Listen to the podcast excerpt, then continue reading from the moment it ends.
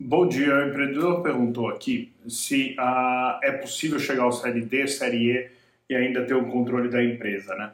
E, e aí, primeira coisa é entender o que, que é efetivamente o controle da empresa, né? Tem uma coisa que vai ser o controle societário, né? Uh, provavelmente você não vai ter o controle societário. Uh, com as diluições de Série A, Série B, Série C, Série D, você provavelmente vai ter menos do que 50% da empresa.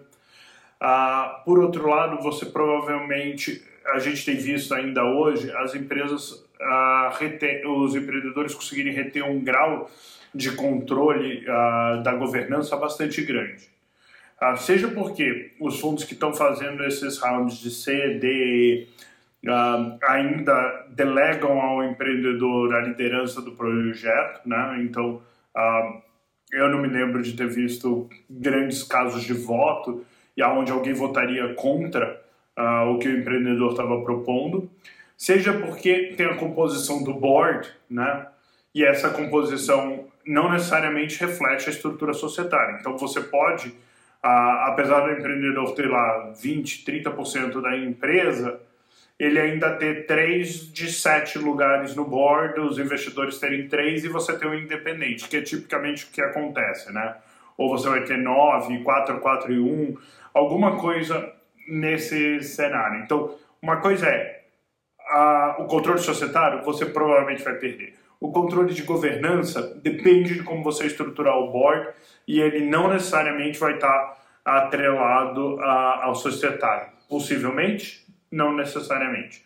Mas, independente de qualquer uma dessas, o que a gente tem visto é que o empreendedor continua assim à, frente do projeto e ele continua uh, tipicamente liderando uh, o caminho estratégico e a, e a organização, mesmo Série C, Série D, Série E, isso tem sido bastante típico, não tem sido um grande issue no mercado, a gente não tem visto os fundos uh, resolverem influir e direcionar demais a empresa.